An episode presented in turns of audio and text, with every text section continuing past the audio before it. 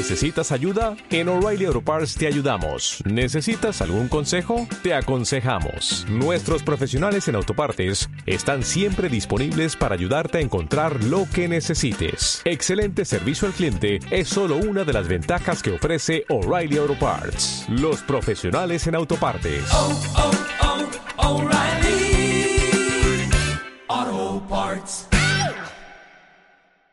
Ser en el mundo. Un camino de transformación interior. Conduce Mariela Solano. Bueno, estamos aquí con el doctor Mario Sabán, que es escritor, ensayista, investigador y profesor, doctor en filosofía y en antropología. Bienvenido a Ser en el Mundo. Mario, ¿cómo estás? Muy bien, muy, la verdad que muy contento de recibirte y de estar contigo para, bueno, conversar eh, sobre los temas de interés del público. Ujú. Sos argentino y estás acá en Barcelona hace muchos años, ¿verdad? Y hace 16 años, así es. Soy argentino y nací en Buenos Aires. Y hace 16 años que ya me encuentro en Barcelona, afincado, con familia, con hijos, trabajando mucho. Y gracias a Dios, eh, bueno, con muchísimos también amigos argentinos que han venido para aquí. Buenísimo. Y bueno, y te especializás en el tema de la cábala. Eh, contanos un poquito de qué se trata. Bueno, el tema es el siguiente, eh, para, para que la gente lo comprenda rápidamente, la cábala es un sistema donde ese sistema o este método te permite comprender cómo evolucionar a nivel de conciencia. Y es un método que eh, es bastante em, complejo en el sentido de que hay que estudiarlo primero teóricamente y luego la persona que analice teóricamente las diferentes dimensiones, porque sobre todo trabajamos con el árbol de la vida como símbolo fundamental de la Kabbalah, estas diferentes dimensiones hacen que la persona pueda subir una escalera de ascenso en los niveles de conciencia. La Kabbalah no solamente plantea un, eh, un desarrollo en el nivel de conciencia, sino que cada una de las etapas que eh, la persona va subiendo de nivel no quedan anuladas, quedan englobadas en un conjunto superior. Es decir, no, no se renuncia eh, a nada dentro del sistema de la Cábala. Solamente se equilibra o se visualiza esa misma realidad desde otro nivel superior. Por lo tanto, lo que plantea la Cábala es que hay que cambiar de percepción y da los métodos para intentar ese cambio de percepción. Es como una integración de todo lo que vamos transitando. Sí, en verdad sí, porque eh, todo lo que estás transitando, todos los hechos, todos los pensamientos, todos los sentimientos, tú lo puedes ir eh, explicando si se quiere dentro del árbol de la vida, lo puedes ir situando en qué dimensión se encuentra y cuando tú ya sabes dónde colocar, eh, en qué dimensión colocar este tipo de acto, este tipo de pensamiento, entonces lo tienes organizado. En definitiva, lo que hace la cábala es organizar ese crecimiento, dado que hay mucha gente que quiere crecer pero no sabe cómo.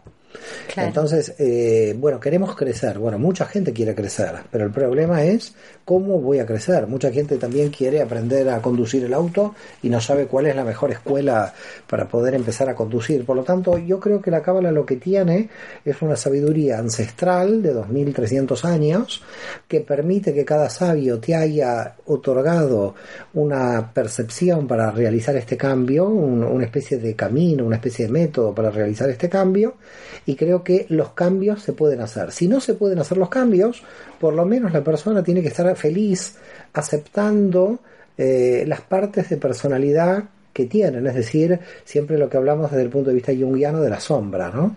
Entonces, eh, ahí nosotros tenemos una cuestión, o aceptamos o lo modificamos, pero algo tenemos que hacer porque si no genera dolor. Pero dolor no es eh, un punto negativo dentro de la cábala. Dolor es una gran oportunidad de crecimiento. Por lo tanto, nosotros vemos el camino doloroso, si se quiere, de modo positivo, no de modo negativo. En el dolor uno aprende, tanto como en el amor. Con lo cual, el camino del dolor, si uno realmente lo sabe situar, donde lo tiene que situar, esto es un punto importante también para crecer. No, no, no tenemos, desde el punto de vista de la cábala, que dejar todo lo doloroso, toda la sombra de lado, sino muchas veces decimos, en la oscuridad se encuentra también luz, y por lo tanto tenemos que sacar luz desde la oscuridad. Así que hay luz en todos lados. Hay luz en la luz y hay luz en la oscuridad. Buenísimo. Nosotros en el programa hablamos del camino de transformación del ser. Eh, desde tu mirada, desde tu punto de vista, eh, ¿cuál es el mayor inconveniente, escollo, eh, en este proceso de evolución? Eh, hay, eh, yo, claro, es que no podríamos decir un, uno mayor o otro menor porque en cada etapa se presenta otra situación eh, diferente, ¿no? En cada etapa yo lo veo en los alumnos y en mí mismo, así que uno empieza por uno. Siempre empieza por uno, es muy difícil verlo fuera si uno no lo vio dentro. Por lo tanto, lo que yo pienso es que eh, cada, cada etapa tiene de alguna forma su... mm, cuando digo de etapas, ¿de qué hablo también? Nosotros en Cábala hablamos de etapas de 7, 8 años. Cada 7, 8 años hay un punto de transformación, un poco como lo que sucede con las células, ¿no? que cada 7 años mueren y se renuevan todas.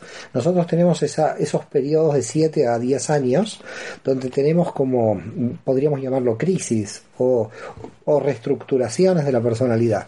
Entonces en cada etapa es muy diferente, no, no podemos hablar de los 4 años como de los 40 años, es, es Claro. imposible. Son como ciclos de vida, muerte, vida, muerte. Son ciclos de vida o muerte donde en cada ciclo tenés que respetar qué está pasando en este ciclo. Entonces, eh, digamos, yo creo que el ciclo mayor, si se quiere, es el del vacío existencial. El ciclo mayor es el vacío existencial porque los otros ciclos, los primeros 40 años, nosotros podríamos dividir en dos grandes ciclos, si se quiere, la vida de persona. Hasta la mitad de la vida, entre los 35 y 45, y a partir de los 40, la segunda mitad. Y entrar en la segunda mitad es muy doloroso. Entrar en la segunda mitad es muy doloroso porque cuando entras en la segunda mitad viene la urgencia de, eh, de realizar el proyecto. Viene la urgencia de la realización, ya no hay mucho tiempo que perder. En verdad, cuando tienes veintipico, tienes una especie de idea eterna de la vida, una eternización. Claro. ¿no? Entonces como que todo todavía, todo puede ser postergado si se quiere. Entonces después de los 40-45 te encuentras con que la gente ya no puede postergar nada. Y como no puede postergar nada y no puede postergar la felicidad, empiezan los líos porque la gente se separa, dicen yo no quiero ser feliz antes de morirme. Por lo tanto empieza la urgencia. Claro. Eh, empieza o nuevos matrimonios o nuevas separaciones, los hijos se van de la casa. Eh, sobre todo para mí el punto central, ya te digo, es el vacío existencial. Es ¿para qué vino mi alma a este mundo? Esta es la pregunta, ¿para- ¿por qué yo estoy en este mundo? Eh, y a partir de aquí, mm, yo creo que el gran, digamos, la- el, gran vacío de decir, bueno, tengo que intentar responderme esta pregunta porque es la única pregunta al final que tiene, que tiene importancia, ¿no? Y te vas dando cuenta que todas las preguntas de cambiar al neumático o ir al odontólogo son Deja- todas como vanidades, claro. Tenés que ir al odontólogo porque si no se te caen los dientes, tenés que ir a cambiar el neumático si no el auto no, no funciona, pero que todas las preocupaciones mundanas o menores quedan en un segundo plano, que hay que seguir preocupándose de lo mundano, eh, cuidado, Claro. pero que uno pasa a un nivel superior, es decir, uno pasa a darse cuenta cuántas vanidades hay en este mundo y la verdad que llega un momento que te das cuenta que todo es vanidad, que lo único que no es vanidad es qué sentido tiene tu existencia. Y esto es lo único que queda. ¿Qué sentido tiene tu existencia? Porque fíjate, todos los problemas que puede que, que el ser humano pueda tener eh, son todos menores. Hasta, hasta los problemas, si se quiere, de necesidades biológicas o necesidades económicas, son una buena herramienta para olvidarse de esta pregunta. Ese- el alivio puede llegar a venir cuando encontramos esto del sentido de la existencia. el, al- el alivio, De nuestra existencia. Hay dos formas de aliviarnos.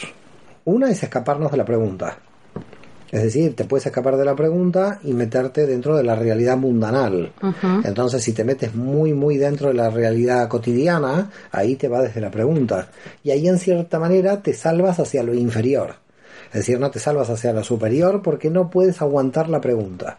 En definitiva, quedas en un sitio nihilista de decir no hay ningún sentido en esta vida, todo esto es biológico, el hombre nace, se reproduce y muere, y por lo tanto lo único que hay que hacer es biología. Eh, y hay mucha gente que se queda en la biología. Sí. Eh, lo cual tampoco está mal, porque al final, menos mal, no se suicidan. Así que está muy bien que se queden en la biología, es decir, se ocupan de algo en la materia. Pero mm, hay todo un problema, porque nosotros decimos que cuando la, pre- la persona se hizo ya esta pregunta, volver a la materia es un poco más dificultoso, porque ya no vuelves igual que antes. Ya vuelves con una pregunta que te carga, en cierto modo, que te estás evadiendo de la pregunta. Entonces tienes que pasar al final al mundo superior y cuando pasas al mundo superior, otra vez vuelve la pregunta con mayor fuerza, ¿qué sentido tiene, qué sentido tiene la vida? Y al final también tenés la respuesta. Lo que pasa es que la respuesta es eh, complicada porque no es la misma respuesta que el mundo inferior, en el sentido que la respuesta es que la búsqueda es el sentido de la vida, es la propia búsqueda del sentido de la vida. Por lo tanto, la gente cree que buscando va a encontrar algo y hay que advertirle que no va a encontrar nada. El proceso es la búsqueda. En claro, pero esto es más dramático porque la gente cree que busca algo eh, tangible. ¿no? Es como nuevamente buscar algo en la materia. Buscas un auto que te guste, al final lo encuentras. Entonces se podría decir que el sentido de la vida es la búsqueda. El sentido de la vida es la búsqueda. Lo que pasa es que la gente no quiere la búsqueda, la gente quiere el resultado. Y el resultado solo se da cuando uno busca mucho. Es decir, la transformación proviene de la búsqueda y cuando uno llega a un cierto tipo de resultado no se puede quedar el resultado, porque si no dejó de transformarse. Es una paradoja. La paradoja es, si la persona cree que el, el camino terminó, dejó de aprender y por lo tanto no entiende cuál es el sentido de su vida. Si la persona sigue aprendiendo y busca, entonces entiende cuál es el sentido de su vida y puede transformar porque está buscando. Entonces, la Kabbalah, el camino de transformación del ser, porque nosotros en el programa como que lo miramos de distinta manera, ¿no es cierto? De distintas corrientes. Desde la Kabbalah, el camino de transformación del ser entonces no terminaría nunca. No, porque eh, si, si terminaría en algún momento, eso sería la muerte del alma sería nosotros tenemos un nivel de potencia infinita dentro de, del ser digamos. El problema es que estamos en un cuerpo finito, con lo cual si yo estoy contigo en este momento no puedo estar con otra persona al mismo momento. Tengo una imposibilidad, tengo una incapacidad. En definitiva, la finitud nuestra hace que todos somos discapacitados. Discapacitados para abarcar más allá de lo que podemos. Entonces, lo que está haciendo la cábala es, si uno va adquiriendo conocimiento por esa búsqueda del aprendizaje dentro de la estructura, lo que está haciendo es ir cogiendo del infinito todo lo que puede pasar por la estructura finita. Pero la estructura finita siempre se está ampliando en el nivel de conciencia, nunca termina esa ampliación de nivel de conciencia, dado que si termina, terminaría su función. Es decir, cuando un deseo se termina, es decir, tengo un deseo de comer, se terminó, dejaste de comer y no, no puedes seguir comiendo. Sí, pero además todo deseo finito tiene un, eh, una satisfacción finita. Deseo comprarme el ordenador, bueno, me lo compré y ahora qué hago? Tengo que desear otra cosa. Con lo cual, imagínate, eh, la gente que tiene un alto poder adquisitivo son las personas que más rápidamente llegan a la crisis. La gente que tiene mayor nivel económico llega antes a la crisis. ¿Por qué motivo? Porque se da todas las satisfacciones finitas que puede darse y se va sintiendo hastiada en el tedio de darse esas satisfacciones finitas y entonces necesita buscar más eh, deseos más no cumplidos para, para y entonces pero todo todo lo que sucede en la realidad de la materia es totalmente finito por lo tanto nosotros para realmente tener un deseo infinito nos tenemos que poner enfrente del infinito. Porque todos los demás deseos son finitos. Cualquier deseo que tú piensas en la realidad de la materia, cuando se termina, se terminó el deseo. Ya no, ya no lo deseas más, porque ya lo has cumplido. Por lo tanto, eh, el problema de la materia es que no te puede dar más de lo que puede dar la materia. Y uno no puede tener más satisfacción de lo que la materia te pueda dar. Entonces, todo placer en la materia es un placer finito, un placer que se termina, un placer que no lo puedes mantener siempre. Y la búsqueda permanente te lleva al placer permanente. Y por lo tanto lo que uno tiene que buscar en la vida es lograr ser feliz en todo momento. Y si uno cree que la felicidad está en lo finito, se va a dar cuenta que eh, cuando compró el auto, inmediatamente a los dos días ya lo quiere cambiar o ya no le gustó o ya se terminó su deseo. Por lo tanto, básicamente nosotros tenemos como dos o tres puntos importantes. Primero, la cábala frente a las espiritualidades de la India no está contra el deseo. Está a favor del deseo, pero de un deseo controlado, si se quiere, un deseo canalizado, un deseo correcto. Eso en el mundo finito. Y frente al mundo superior, un deseo infinito donde tú puedes tener una búsqueda permanente y donde tú ya vas eh, teniendo placer en la propia búsqueda. No tienes placer por el resultado obtenido porque el resultado obtenido eh, te termina, termina con el deseo. Por lo tanto, el tema es eh, estar junto a la persona, uno con uno, Uno con uno, por eso uno se tiene que querer mucho, porque ahí está el problema. Si uno no se quiere mucho, es muy difícil estar uno con uno. Eh, Esta es una de las bases centrales que hay que trabajar antes de llegar a este deseo infinito.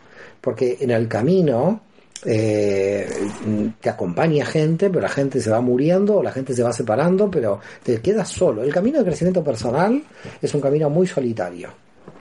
Es un camino muy solitario donde lo primero que uno tiene que aprender es realmente a, a- a tener esa soledad, a, estar feliz dentro de esa soledad. Pero uno no puede estar feliz en esta soledad si no está feliz con uno, Claro. porque es con uno el que convive. ¿no? Entonces al final te das cuenta que uno se enoja con uno, que uno todo con uno, que los demás un poco reflejan la, la situación y en consecuencia lo primero que se tiene que aprender es esa convivencia de esa soledad interior, de verla como una oportunidad y no como verla negativa a esta soledad interior. Y fíjate que el mundo material también prevé la estrategia de que la gente se escape al mundo material porque no quiere estar con sí misma. Claro. Aquí tenemos otro drama antes del vacío existencial. La gran mayoría de la gente no quiere estar con sí misma. Ahora, la pregunta es ¿por qué no quiere estar con sí misma? Porque tiene mala relación con la sombra. Porque hay cosas que ve que no le gustan. Entonces no se escapa. aguanta y busca afuera el estímulo. Porque no se aguanta, sí. El estímulo se que puede ser material o una pareja, un... Es que, es que los estímulos finitos eh, hacen que las personas eh, caigan en la trampa. Cuando una persona solamente vive por su pareja, el día que se murió su pareja o el día que se Se separó, vida. se quedó sin proyecto. Por lo tanto, el proyecto personal tiene que ser independiente de cualquier cosa que suceda dentro de la materia. Porque mm, si tu proyecto personal es, uy, yo mi, mi proyecto de mi vida, mucha gente dice, es eh, educar a mis hijos. Bueno, el día que tus hijos se vayan a estudiar afuera y tengan veintipico de años, eh, entras en crisis, ¿no? Como esas suegras que cuando viene la novia del hijo se quieren matar, se quieren suicidar porque les está tirando el proyecto abajo, ¿no? Entonces, claro, lo primero que hay que hacer es tener un proyecto propio de crecimiento personal independiente de depender de una dependencia exterior, de, de crear una dependencia. Y la gente en general es dependiente, somos dependientes. Somos dependientes porque queremos aferrarnos a algo, ¿no? Ya la psicología lo dice, ¿no? El objeto transicional, el osito, ¿no? Que mucha gente El apego a algo. apego a algo, ¿no? Entonces tú, ¿sabes qué? Tengo miedo a dormir solo, te dice el niño. Entonces le das el osito, El osito. ¿no? Alguien grande tiene miedo a dormir solo, le das una pareja. Pero bueno, es triste, ¿no? Porque es, eh, hay gente que reemplaza el osito con osos más grandes. Claro. ¿No? Más complicado. Es un poco más complicado porque el el oso más osito- grande contesta, te dice que no quiere, que Claro, el oso más pequeñito es más fácil, ¿no? Más fácil porque no habla. Porque le pegás y no dice nada, le, le gritás no dice nada, no habla no dice nada, pero claro, el oso más grande ya es complicado. Claro. Buenísimo. Eh, Mario, eh, tenés un último libro que se llama La Kabbalah, la psicología del misticismo judío. Así ¿Qué, es. qué vamos a encontrar en él? Eh, mira, el libro básicamente lo que ha tratado de lo que he tratado de hacer en esta obra es hacer una comparativa de las diferentes escuelas de psicología, no todas porque son 300 o casi 400, pero por lo menos de las más importantes, con respecto al árbol de la vida y cómo funcionan dentro del árbol de la vida. Es decir, la idea es que vio Freud eh, desde el punto de vista de la cábala y de repente ve cuatro o cinco dimensiones, pero no ve las diez. ¿Qué vio Jung? Bueno, ve cuatro. ¿Qué vio Lacan? Ve una o dos. Claro, o sea que es un libro sumamente integrativo porque estás teniendo todas las miradas ahí. Así es, estoy poniendo las miradas en el árbol En para el que la gente pueda ver lo que vio cada uno de los fundadores, si se quiere, los padres fundadores de cada escuela de psicología y al mismo tiempo lo que no pudieron ver. Es decir, lo, lo que tienes allí bonito es, aquí se te está escapando algo. ¿Y qué se te está escapando? ¿no? Por ejemplo, Adler, ¿no? En, eh, claro, es todo Geburá, es todo el tema del poder, toda la situación del poder y claro, explica relaciones sadomasoquistas que tenemos todos un poco, todo muy bien, pero por explica solamente una, una o dos dimensiones. Quiere decir que básicamente la idea es, si hablamos del holístico, pero en- cuando se habla del holístico se habla que no hay sistema. Lo holístico queda como un flu. Cuando alguien te habla del holístico, bueno, vamos a hacer un trabajo holístico. Tú no sabes para dónde vas. La gente se Claro. pierde. ¿Qué es trabajo holístico? ¿A dónde voy? Dime qué tengo que tampoco hacer. preguntás porque queda como que... Queda como mal, porque Mal. claro, si preguntas algo específico ya no eres holístico, con lo cual, claro, es una trampa. Holístico no es estar perdido, holístico es estar encontrado en lo holístico. Lo holístico tiene eh, diferentes dimensiones donde tú te puedes encontrar. Por lo tanto, el problema de plantear algo holístico sin un mapa, de conciencia. Es como complicado porque la gente no sabe a dónde va. Y entonces la idea de este libro es, bueno, tratemos de fijarnos un mapa hacia dónde vamos, integremos lo holístico realmente porque el mapa tiene estas 10 dimensiones y entonces lo holístico no es estamos perdidos.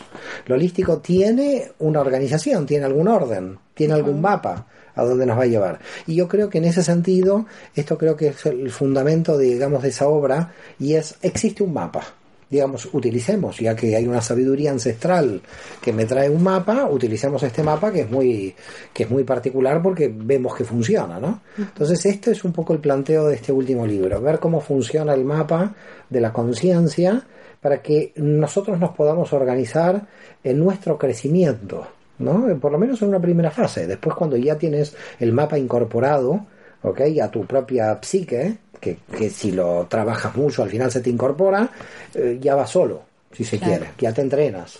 Pero al principio, bueno, lo puedes ver teóricamente al mapa y luego te puedes ver dentro de ese mapa, te puedes proyectar. La idea es que la persona, el sujeto, se proyecte sobre ese mapa y diga, opa, mira, mira esta dimensión, cómo funciona dentro de mí. ¿Qué estoy poniendo en esta energía? ¿Por qué esta energía está aquí? ¿Qué estoy por qué, qué, qué, cómo desequilibro o equilibro a partir del mapa? Y entonces uno se va entrenando dentro del mapa. O sea que es una buena oportunidad como para que nos acompañe en nuestro camino de crecimiento. Sí, es una muy buena oportunidad para que la conciencia tenga no un objeto dogmático en el que aferrarse, porque al final uno podría decir, bueno, al final queremos liberarnos de algo a lo que aferrarse y tomamos el mapa. Pero el mapa no es para aferrarse, el mapa es un camino de liberación, en el sentido de que cuando ya ves los mecanismos interiores de la psique, ya el mapa lo, lo, dejas. Claro, el mapa es un poco la excusa para poder organizarse inicialmente. Mm. Luego, cuando ya conoces cómo funciona el mapa de tu conciencia, ya te vas riendo de ti mismo. claro, porque ya sabes lo que viene, lo que, por qué vino y todo sí, eso. Sí, ya sabes lo que va a pasar de aquí a muchos años, porque ya ves el mapa y Súper liberador. Bueno, se lo recomendamos a la gente, la Kabbalah, la psicología del misticismo judío. Eh, Mario, pueden encontrar más material tuyo en tu página, ¿verdad? Porque hay mm. audios, hay videos, eh, entrevistas escritas. Sí, sí. Eh, así que es Mario Saban, sabanconbelarga.com, ¿verdad? Así es, ese es el sitio web y bueno, bienvenidos al sitio, ahí encontrarán el material, yo no lo dirijo al sitio, así que espero que esté bien. está todo porque yo lo vi y está buenísimo, así que lo recomendamos a, la gente. Hay que decirle a Lina que es la responsable, eh, que va a estar contenta, que esté bien el sitio. Y en junio en Argentina. Si Dios quiere, a ver, sí, el 15 de junio tengo pasaje para bajar al aeropuerto Pistarini eh, y en junio en Argentina casi 40 días, así que bien, contento. Bien, vamos a tener la oportunidad entonces de volver a verte y a escucharte. Bueno, si, si la gente está contenta y feliz, ¿eh? también se pueden escapar y no escucharme, no hay problema.